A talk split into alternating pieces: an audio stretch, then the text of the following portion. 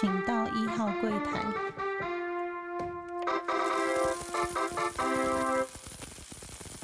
大家好，欢迎收听朱一书，我是主持人 Q&A。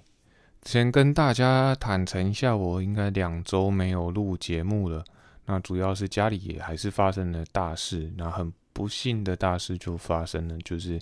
我岳母在之前呃不就是离开了人世间。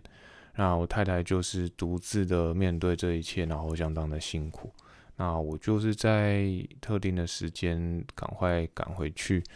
啊，帮忙就是处理这些后事，然后后面呢，主要还是都帮我们太太就是整理啊，然后就是照顾小孩跟想一些办法，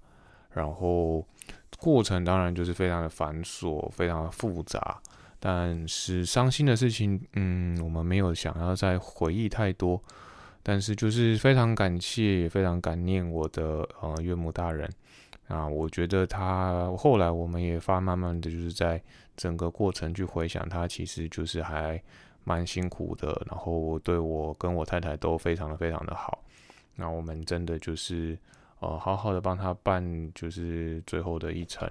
然后也希望他是就是过得很未在未来的日子，在未来的呃呃在天上都会过得很好很好。啊，我们这是我们最大的呃希望了。然后我们做我们该做的，就是未来就是把小孩子顾好，他最心心念念的两个孙女，把他照顾好，然后我把他的女儿，就我的太太把他照顾好，这是我最大的呃责任，那就是不让他再担心这样子。那主要回去呢，呃，我就是本来要赶回去，就是这再隔一天或者隔两天赶回去，但是。呃，太太考量到说我的假不能请的那么久，然后她就是在大概在第三、第四天才叫我，呃，应该是呃第五六、第六第六天才回去了。然后当然就是后面就是刚好要办就是告别式啊什么的，然后我们就是因为只有家里就人员都相对的比较简单的嘛，然后就觉得这样子赶快呃可以把事情都处理好，然后做个圆满。那我们也找了呃，就是礼仪公司，他们都非常非常的专业，所以也帮了很大很大的忙。然后当然就是你必须要花，还是花一部分的钱。然后这些上市公司的呃收费也算是相对是比一般的就稍微高一点点，但是我们觉得就是非常非常的值得。然后也让他就是可以呃做的很棒。然后主要是后来呢，呃，我们就开始做一些打扫跟规划。那因为太太就是觉得那个呃，他自己从小到大的家或者是岳母呃住的地方，让他会回想出许多难过的事情，所以他也很难自己就是在独自走进那个家。所以我每天都陪他回去，然后赶快把家里整理整理，然后把他容易引起他回忆的地方，然后把东西都先撤除，然后把妈妈的衣服啊、柜子啊，全部都做了一些整理。啊，以前我爸妈在就是离开之后，我们第一时间像我哥哥就觉得每一天进门都看到爸爸的车子就会很难过，所以他就有，当然是那时候卖车子很舍不得啦，然后车子也很棒，状况也很好，但我哥哥就觉得说不要触景伤情，赶快把会触景伤情的东西赶快处理掉，然后不要让妈妈难过。那后来呢，妈妈的事情就是我们当然就就上一次讲的已经比较坦然了，所以。就没有那么的积极做处理，直到就是哥哥最近他在整理房子之前呢，他就大做大型的整理啊，我就会非常的觉得他非常的辛苦，因为这次我们在整理我太太家的时候，才知道说哥哥当时整理的呃难过啊、压力啊跟辛苦，然后我就觉得我因为都没有跟他。已经就是没有住在那个房子里面，所以一方面也是很尴尬，就是我去帮他处理呢，也怕就是就觉得哎，你就是家里被别人动的感觉，我就觉得角色很尴尬，就是到底要不要帮他，然后然后加上自己工作也忙，也不是说全心全意的帮他，那他也就是说他自己可以搞定什么，然后我就。现在回想起来，真的对哥哥非常的不舍啊，然后我就感到非常的抱歉。但是自己后来自己做，现在就是说，我我们夫妻两个，因为在最短的时间，因为我可能大概在啊一周多的时间内就必须要回到工作岗位嘛，那我们就非常的每一天都非常的矜持，就去整理。那整理完到一个段落，就是说，剩下太太她住了三十几年的房子都是她自己的东西，然后让她自己能够就是去面对，就是把。岳母的东西都整理好，然后不用再让他再去整理岳母的东西，独自整整理岳母的东西。那后面的话，一开始小孩子也不太就是有办法适应啊。但是后来，当我们把家里清到一个程度，让他们觉得很宽敞、很宽大的时候，他们反而觉得很好玩。然后环境熟悉，但是又有点改变，就是很快让他们就呃放宽心胸，然后再去面对那个环境，他们也很开心。比如说食物放在哪里啊，水要怎么装啊，饮料放在哪里，他们都非常的清楚。然后妈妈的房间有什么啊？东西放在哪？他们也都非常的清楚，所以就他们让他们感觉到自在，那电看电视也很舒服就好。觉得就呃，我们夫妻的努力也算是有点值得啦。然后小孩子愿意再去面对这些，因为其实我像我大女儿，她比较懂事的，所以呃啊阿妈离开的时候，她其实是哭了蛮多天的，然后也给她做了非常多的心理建设啊。再来是呃回到家的感觉，虽然说这次回到家真的是跟以前完全不一样，然后带着一个非常难过、非常呃压力沉重的心情回到台湾，然后我也是回来就是跟我同事说哇，我第一次啊是一个以压力很大、很不开心的情况回到台湾。那当然我也不敢跟我太太多说什么，因为也怕她难过，然后一切都算尊重她，然后都就是都听她的啦。然后不要再让他辛苦或者感到难过，因为我可以感受到他真的非常非常的难过，然后压力他也自己非常的大，因为他要去面对接下来，譬如说要做呃办理这些手续啊，是什么都非常非常的繁琐。这个我自己经历过，我自己知道。但是他常常跟我讲一句话，说当时都你有跟哥哥一起可以弄，现在都只有我一个人，你看我要怎么面对？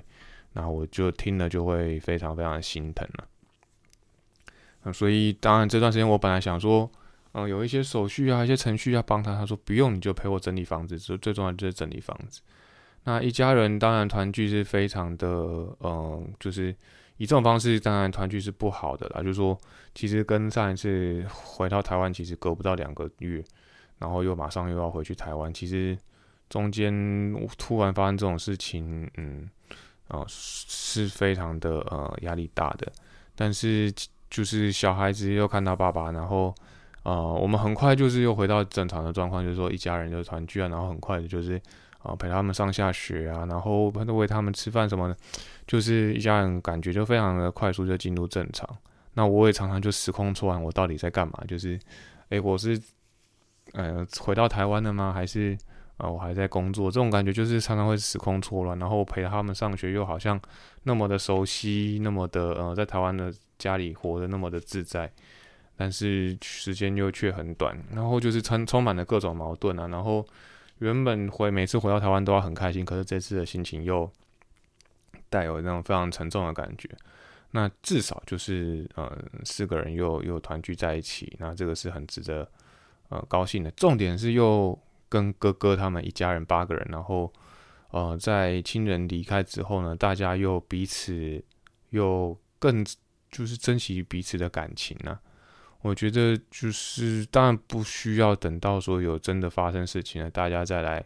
啊彼此就是感念，就是或者是说大家才去珍惜彼此，但是总是会提醒你说，哦，还是要好好珍惜身边的人啊，一家人团聚，然后再跟哥哥他们一家人都持续的住在一起，那觉得。一切感就是家的感觉非常的棒，然后太太也感受到温暖，所以，嗯，在告别式办完之后，太太就是心情有真的比较平复下来，然后可以做正常。他是说跟我后来我发现，其实他，呃，在我还没回去那几天，其实他属于一个完全就是 失忆的状态。所谓的失两种失忆都有，一种就是忘记的那种失忆，一个就是情绪非常不稳的失忆。然后我觉得至少呃回去真的是一个必要的行为，然后他真的需要人家的帮忙。那后面几天呢，整理的差不多之后，也开始就是找设设计师来，然后想要把那个房子稍微整理一下，然后有一个焕然一新的感觉。呃，让他们不会就是那么容易在那个看到那些痕迹会难过，就是人生种种就是长期留下来的那种呃足迹啊痕迹啊，会让他们难过这样子。所以呃打扫啊或者整理这个事情，虽然说还没完全的结束，但至少呃大致上都有一个头绪，然后我才回到工作岗位，然后让太太也。比较放心，不要让她压力那么大，因为她其实中间甚至有几天就是，呃，东西没有整理完，然后她又不想独自面对，压力大到就是会会发脾气这样子。那我就觉得，呃，就心疼呐，除了就是心疼还是心疼，然后希望就是他又要他自己面对这一切就算了，然后小孩还要自己带，确实真的还蛮辛苦的，所以就是很不舍啦。然后再加上我回到工作岗位之后。哦，三三个人就是太太加两个小孩又感冒了，所以他们就 让我非常的担心。啊，明明就已经回到工作岗位，工作岗位已经非常的忙了，但是呃，却又放不下心，所以就会一直想要帮他们做做很多事情这样子。那也没办法那么专心，就是两头烧。但是日子还是要过，回到原本的讲的日子还是要过。那。嗯，讲一些开心的事情，就是我刚刚除了刚刚就是陪小孩他们去走走啊，然后就是有陪带小孩子去吃饭，因为毕竟还是三餐还是要吃嘛，然后就有带小孩去吃饭，然后主要觉得最重要重要就是要帮他们调试他们的心情嘛，所以我觉得他们看到爸爸回家，然后带他们出去吃饭。走走啊什么的，就是他们的心情都会比较开心，然后有一种正能量的感觉。那太太也因为小孩子有正能量，也带给他正能量，所以他很快就呃慢慢可以走出来这样子。然后这次回去真的就没有跟就是朋友啊或者是同事完全都没有见面，也没有，因为主要还是重点不是这些事情啊，因为这个不是正常的呃回去休假的状态。所以全心全意就是在处理家里的事情。那因为也因为全心全意在处理家里的事情呢，就是让大全家人又更呃紧密的黏在一起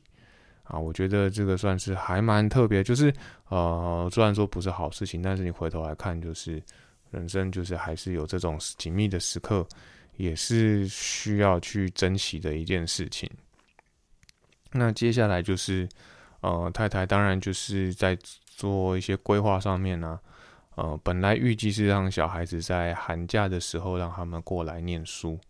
就是念个寒假的寒假班。那变成说现在可能会改变一下策略，就是让他们寒假就呃在台湾寒假的时候就直接过来工作地方开始让他的全家人一起在这边生活，然后他们再回到原本的学校这样子。那刚好。也跟学校联络过了，那学校是说，哎，还有位置。那原本就我所知，今年学校是非常非常的满了。那也很幸运的，就是岳母有保佑，然后让小孩子有位置，就是有一个有个念书的位置，然后可以回到他们原本的班上。啊，我觉得非常非常的感动。那就是在现在，就是呃，太太很辛苦的，赶快再把。一切都整理好、规划好之后呢，他们就呃比较放心的，就是到我就是全家人可以再团聚，这个是比较正面的一件事情。所以呃，人生就是瞬息万变啊，会发生什么事情真的都不知道。然后喜怒哀乐永远都交杂在一起，活到越老就觉得哇，一切都变得嗯，真的相对超级超级的复杂。啊，随时的心态啊，然后各种矛盾啊，都会交织在一起。啊，那你就是得面对啊，因为其实，嗯，最大最大的重点，我跟我太太最大最大的感触就是，我们在四十岁之前，我们两个的爸爸妈妈都离开了。嗯，在我们四十岁之前，小孩都没有阿公阿妈。那这是真的，我觉得不是。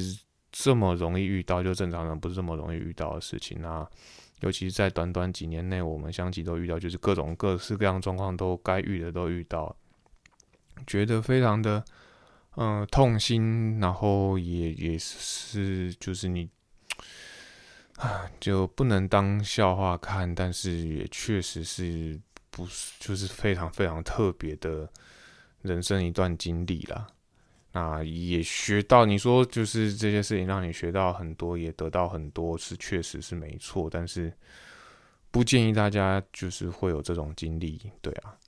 那我们的特殊经历为什么会就是我们的一直经历都不是正常的经历，所以才会觉得说，哎，我们有很多故事可以单跟大家分享。那如果大家就想要听听看不一样的人生、不一样的经历的话，那还是希望继续听我们的节目，然后分享给你的朋友，那让他们知道我们是啊一对特别的人生经历的夫妻跟兄弟。然后这个节目呢，希望能长长久久。那未来呃节目我们还是会持续录制，只是说方式可能会有点改变。那就是在慢慢静观其变的，因为一切都呃人生就是这样，永远都有未知数嘛，所以再看看状况喽。好，那我这个礼拜因为真的超级超级忙的，所以还没有呃，就是去整理一下所谓的产业的呃分析，跟大家说明。那可是我有，还是因为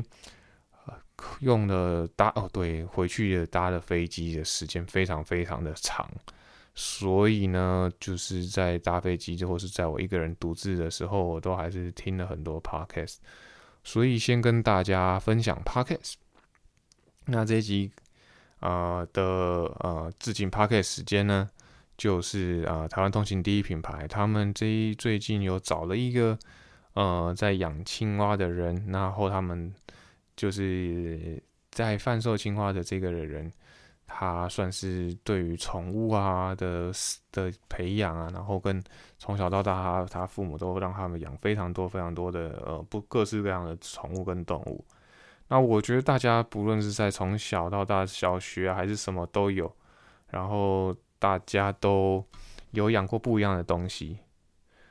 可是呢，我听到他养青蛙这件事情，他就是说真的很对青蛙很有，我就回想起来。呃，我只我养过什么小白鼠啊，或者家里曾经养过狗啊，然后蚕宝宝那个都一定有。但我有一次呢，跟我朋友就是去水族馆逛，那当时应该是国中或是高中的时候，然后我们就逛着逛着，发现有一个东西叫做梦幻蝌蚪，那它就是很大只，因为平常大家看到黑黑的蝌蚪都是小小的嘛，然后它就可能会慢慢变青蛙或什么，可是它那个叫梦幻，就是非常大只的蝌蚪，大概就是比手指头还要长一些的蝌蚪。那就觉得很有趣啊！那个蝌蚪怎么那么大颗？就是大概放大五到十倍版本的蝌蚪。然后我们就一人养买了一只，然后回去养。那养养养养到最后呢，那个蝌蚪就长出了两只脚，两只脚就长了后腿，后腿，然后它慢慢的尾巴就会缩，缩到一定程度就开始长出了前脚。哇，那个真的花了。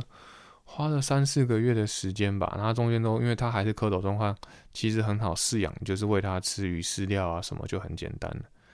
但是当它开始就是长出脚之后呢，它可能就需要半栖息的状态了，它就是变成半两栖的动物的时候，你反而就真的不知道要喂它什么。那当然他们是就是有些专业会喂面包虫，或者可我们那时候年纪还小，真的还不敢去抓那种面包虫，或是去买面包虫，而且。我妈可能会崩溃，因为其实我是养在房间里面，就买一个水族，就是买一个呃，算是昆虫箱，然后养在家里。那蝌蚪它当时也不需要，就是水一直打氧，它就可以活下来。所以就是没有那么多健全的设备，也没有那么多健全的饲料。那偶尔我就会去抓蚊子啊，或是抓一些就是就是苍蝇什么给它吃，但是它好像也不吃。然后就是它，当它变成真的完全是变成青蛙的时候，反而真的就不知道怎么办。那它就是他想说，哎，卡通啊或者是什么都演说啊，会吃蚊子啊，会吃苍蝇啊，会把它抓下，会把虫子抓下来。但放在那边它却都不吃，就觉得感觉好像，因为我跟我同学养的状况都一模一样。那甚至我也去抓的那种小蜘蛛，然后给它吃，然后不知道为什么，是不是吃太好还是怎样？后来他就慢慢的就也是离开了啦，然后就是还蛮特别的经验，就是你把一只巨型的蝌蚪，然后慢慢养成一只青蛙，那这就是我们当时在就是养一个特殊宠物的经验，然后也他刚好在讲的是青蛙嘛，然后我们也把真的确实从蝌蚪养成了青蛙，啊，我觉得观察一个生物的过程演进呢，是就还真的还蛮对于人生的成长还蛮重要，那也对于就是生命的尊重也是还蛮重要的啦。那他就说他是很喜欢观察呃动物的变化。那我们自己其实说真的，我会把它放在桌上，就是因为我可以放在桌上，可以每天去观察它，然后可以每天看它的不一样的地方。所以，但是呢，人家最后念的就是，比如说动物系啊，或医科之类的，那我们却没有这种细胞，就是会喜欢观察，但是却没有真正把它当做一种兴趣啊，或者是说真的对那种东西很热忱。你觉得每个人的个性真的不太一样，然后呃，在人生每个阶段转转变啊，或是从一些观察起来，确实可以感受到说，诶，这个人未来到底会做什么行业或什么，就是其实从很多小细节真的都可以观察出来。我觉得这还蛮特别的，呃，一个就是听这一集 p 可以得到还蛮不蛮特别的那个结论呢，就是说。像他就是真的从小就很喜欢这些东西，最后他也念书也顺利的往这个方向走，最后他工作也都就是朝着这个方向。但相对我们就是之前有跟大家分享我们的工作经验啊，或是求职的经验，其实并然后还有求学经验，其实并不是像人家就是想做什么，然后就往那个方向去。我们是不断的碰撞，不断的摸索。然后就是也都是，虽然说就是你一样有做这些养殖啊或者什么什么的过程，但是结论呢却大大的不同。所以呃，所以每一个事情都要把它观察起来，然后放在内心啊，然后再去做比较。我觉得这是我们在成长过程中非常重要的一个环节。那再来是认识世界的单元啊，今天跟人家讲一个。呃，离台湾非常近的地方，然后最近台湾也很流行去，那就是冲绳。那冲绳对我而言呢，意义真的还蛮重大的。主要有几个点，第一个是我父母呃第一次带我们去的地方是东京嘛，之前有跟大家说，后来我们就是去冲绳。那所以。我记得，呃，当时去冲绳时常下雨，然后我们全家一家人就是在避雨什么的，然后也常常坐那种游园车啊，那些就是，譬如我记得应该就是类似什么凤梨园啊那些地方，然后常常坐那些游园车。那在我长大之后去的时候，也又重新走了一次这些地方，然后觉得呃非常的新鲜，因为当时就是当时只知道是冲绳，但是没有感受到它可以跟日本连接在一起。长大慢慢懂了之后，就会感觉真的很不一样。那再加上我小时候，我的奶妈、我的阿姨啊，她常常都会去叫做跑单帮，去冲绳跑单帮。那也因为他们都是搭船去嘛，所以他们就可以去冲绳批一些日本的东西回来卖，然后也方便。所以其实这些就是都是哦，最后都串起来都还是真的蛮息息相关的啊。所以我小时候都会有一些日本带回来的鞋子啊、衣服啊，都是阿姨她去呃。冲绳跑单帮拿回来卖的，所以我很小很小的时候，在在两三岁的时候，他就知道 Okinawa 这个词，因为每次阿姨不在的时候，啊，就会说哦，阿姨去 Okinawa 这样子，然后去琉球啊、冲绳，就是各式各样的呃不同的名称啊。我觉得就是这个地方真的对跟我还蛮有缘的，还蛮有关联的。那我主要是在讲说，除了讲这些背景以外，就是最重要就是。呃，我跟我太太求婚呢，是在冲绳。当年呢，就是呃，知道大概自己就是可能会有规划，大概二十八、二十九岁的时候，接近三十岁的时候，就是可能会呃先跟太太求婚，然后呃希望就是呃做一个这个动作嘛，因为这个工作多年了，然后我就跟我的堂姐还有我的表妹，就我姑姑的小孩。然后我们加我太太，然后我们四个人就相约去冲绳。那他们也都没有去过，然后我们也是完成了第一次的自驾行为。那我们当时就是规划了两天住在市中心，然后就是一下飞机就去租车嘛。然后第一站呢就是去吃的那个拉面，然后就是还蛮有名的拉面店，就是大家第一站都会去那边。然后我们也不免说第一站就去那边吃拉面。然后在我们就住在国际通上面。那当时你知道国际通的饭店都偏小，但是算是比较新潮一点的饭店。那就有有副停车位啦，所以呃算还蛮不错的体验。那我当后来呢，我们最就是呃就是去各式各样的地方去游园嘛，然后去了美国村啊，然后去体验一下那种不同文化。我觉得跟我小时候的印象完全完全的不一样。然后发现它跟日本的连接原来这么深。其实你在呃坐个飞机坐四十五分钟就可以买到这些呃日真正日本的东西，然后逛一些日本的超市啊，我觉得非常非常的新奇的。然后再加上他们又有点当地的特色跟文化，哦，确实又不太一样。然后然后他们道冲绳还是有一些原住民的感觉，就是他们的原住民的感觉，就是体型啊或者是肤色也都跟真正的就是本土的日本人不太一样。那这种岛国漂亮的岛国，又跟我现在工作的地方又有点像，然后就是还蛮神奇的啦。但是它冲绳真的大很多，然后我们还去了水族馆啊，就是每天就是开车啊，然后去各个名胜跟古迹去看，然后什么钟乳石洞也有去看啊，然后还有当时的首里城。那后来当然这几年首里城它就是有一被一把火烧的，还有破坏的痕迹嘛。那最近都还在努力的复原当中。那再来就是我们最后两天就是住了呃海边的呃饭店，比较大型的度假村的饭店，所以我们前几天其实都没有去玩到水，就是都在逛一些地方，然后再就是啊水族馆啊，然后呃美就是刚刚讲的水族馆跟美国村，然后就到处走走走，然后每天也走得非常累，啊也一直都有去逛百货公司啊，各种各样的采买什么的，然后有去 Outlet。啊，奥莱是在最后，我们住在呃度假，我们是选择一个南边，因为北边度假村太贵。当时其实呃还没有才刚出社会没多久嘛，然后又没有那么东那么丰沛的资金，所以其实都一切都采取就是精简为主。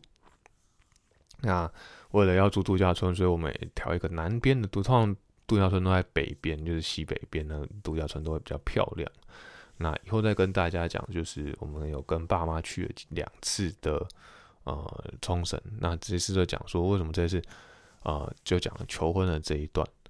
啊。我其实，在台湾呢就准备了呃，就是把东西都要求婚东西先准备好，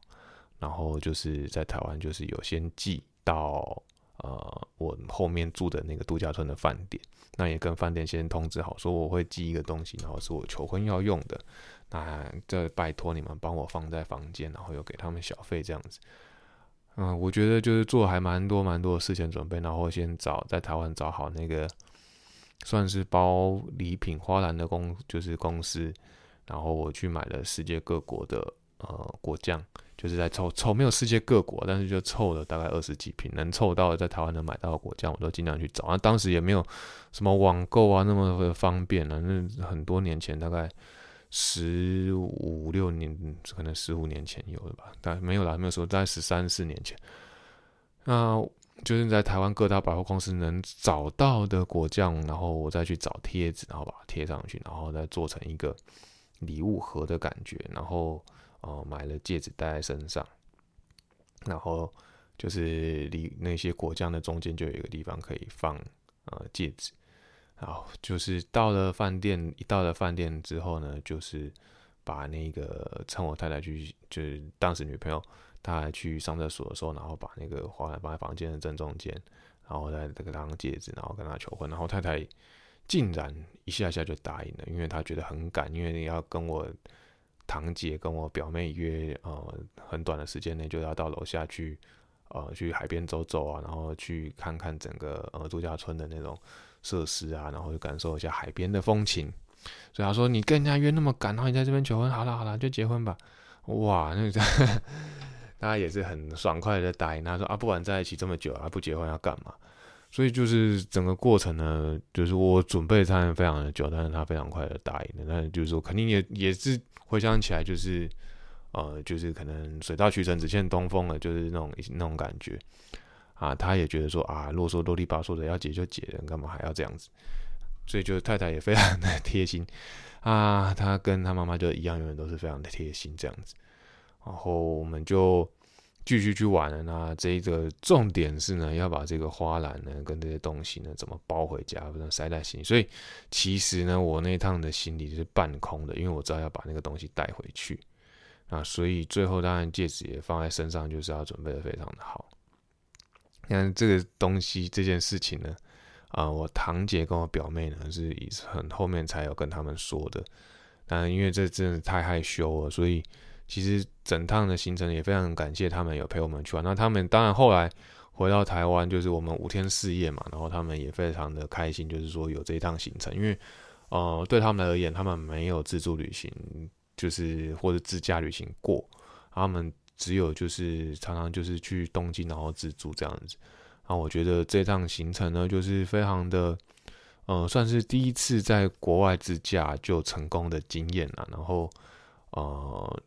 我觉得主主要是左驾，对啊，当时那么多年前，现在当然左驾或者在冲绳的旅游的呃资讯非常的丰富啊。那当时当年十多年前其实。呃，没有那么流行的时候，我们就去，呃，用有限的资源，然后去搞过一次，然后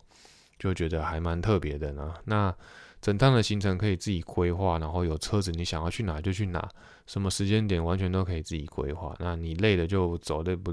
不累就继续，累了就休息，然后不累就继续往前冲。然后每一天每一张就是。原油券啊，你就可以买一个套票。其实它的上面套票上面都会有跟你说，哎，我这个套票可以走什么券，收什么券。然后我觉得非常非常的方便，就是去冲绳非常规划都非常的好。那又有就是离台湾最近的日本啊。那虽然说你跟本土那么热闹繁华不太一样，但毕竟它就是一个一个岛，然后非常大的岛，然后就是非常多东西可以看。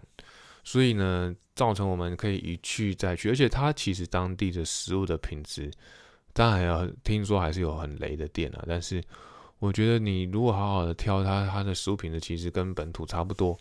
然后甚至我们也会，但我有一个问题就是，他们可能当年就是呃英文跟中文没有那么的发达，所以很多我们甚至去了一家烧烤店，看了只有日文的菜单，那我们一个字都不懂。当时也没有什么手机翻译什么的，就是。呃，有已经有 iPhone，可是只有 iPhone 三代啊，你没有办法及时翻译，网络也没那么通讯那么发达，所以呢，点了那个烧烤来，点了三个，三个来都是鸡。你根本就看不懂那些就是就是五十音的日文，所以现在回想起来，就让小孩子学五十音，对我们而言是很重要的一件事情，也也跟这件事情回想起来那么糗有息息相关了。然后还带人家去，就说哦，我我可以搞定的，就点三个都是鸡，然后傻眼，半个牛半个猪都没吃到，整餐都只吃到鸡，那也是还蛮特别的经验。那但是现在后来我们再去的时候，其实。呃，点赞什么就没有那么不方便了。然后他们也非常的国际化，就是他们要打走观光这一块嘛，所以他们也非常的国际化，所以各式各样的菜单都有。但是十多年前可能就是还没有那么的先进，就是没有那么那么的呃开放了。我觉得总之呢，我们不论是住在国际通，住在市区呢，觉得非常的方便以外，哦，从市中心往往南北开，顶多就是一个小时、两个小时的行程而已，就可以都到达。啊，我觉得不会太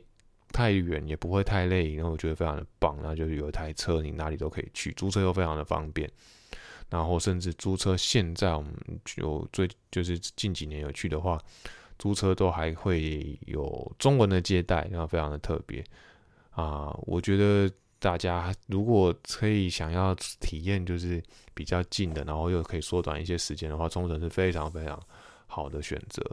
那就是算是入门款的呃自助旅行，或者甚至是自驾旅行，所以大家无论如何都可以去尝试看看这个呃非常棒的行程。那今天的节目就到这边。那当然这一集真的不好意思，前面都讲的比较，因为真的遇到有比较特别的事情，前面讲的比较辛苦一点，那大家听的也会有一点辛苦，真的很抱歉。那这一接下来下一集我们会再做更精心的规划，然后让大家有呃。物超所值的感觉啊！好，那这期节目到这边，那记得一样还是帮我们分享，然后按赞跟五星啊评价，感谢大家，谢谢哦，拜拜。